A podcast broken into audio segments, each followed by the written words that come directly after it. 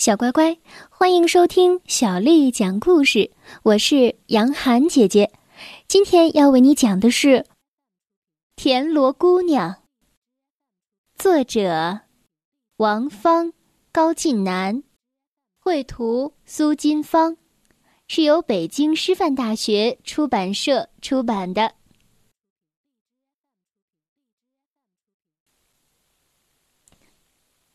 晋朝时。有个名叫谢端的人，他很小的时候父母就去世了，好心的邻居们把他抚养长大。转眼间他已经十七八岁了，他不想再给邻居添麻烦，就搬了出去，开始独立生活。谢端为人老实、勤劳、善良，每天早出晚归。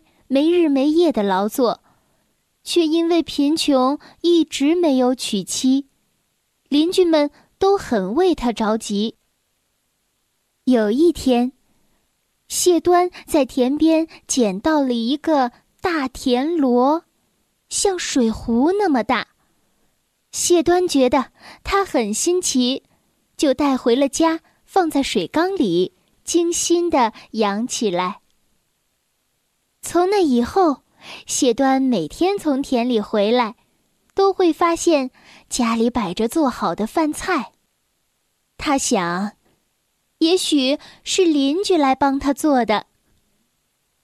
于是，谢端回到村里，想要好好的谢谢邻居们。谢端来到村子里，挨家挨户的去道谢。可是邻居们听完都说不是自己做的，而且还开玩笑说：“是不是你已经娶了媳妇儿，躲在家里给你做饭？你却说是我们做的。”谢端听了，非常的疑惑。第二天鸡一叫，他就出门了。天刚亮，他又悄悄的回来了。从远处，就看见家里的烟囱冒着炊烟，他加快了脚步，想要看看到底是谁。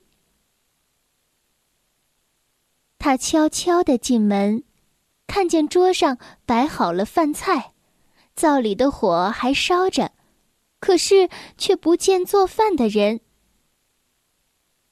第三天，谢端更早的出门了。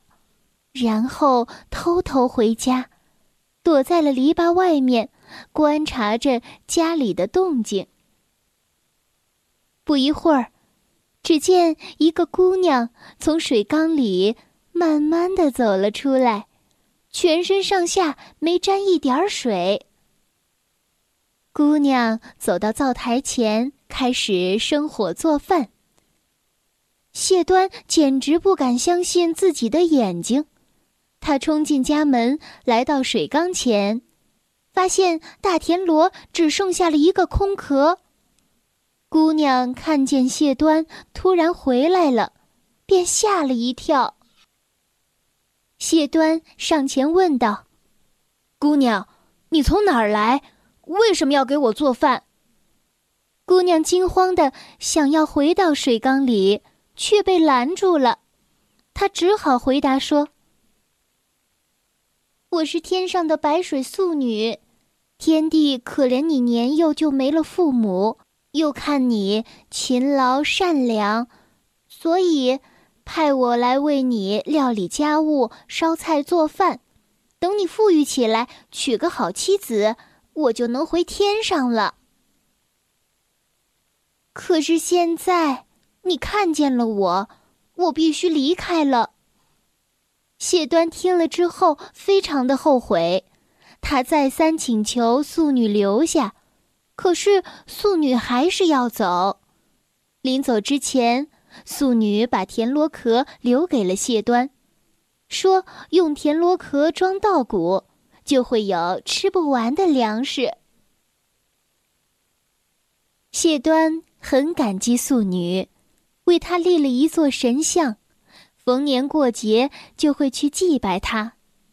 在素女的帮助和自己的努力下，谢端娶妻生子，过上了好日子。后来又当上了县令。谢端为了报答白水素女的恩情，建了一座神庙，也就是今天的素女祠。这就是田螺姑娘的故事。小乖乖，今天的故事就讲到这儿了。如果你想听到更多的中文或者是英文的原版故事，一定要添加小丽的微信公众账号“爱读童书妈妈小丽”。接下来啊，又到了我们读诗的时间了。今天要为你读的这首诗，是唐朝李白写的《夜宿山寺》。夜宿山寺，唐，李白。危楼高百尺，手可摘星辰。不敢高声语，恐惊天上人。夜宿山寺，唐，李白。危楼高百尺，手可摘星辰。不敢高声语，恐惊。天上人，夜宿山寺。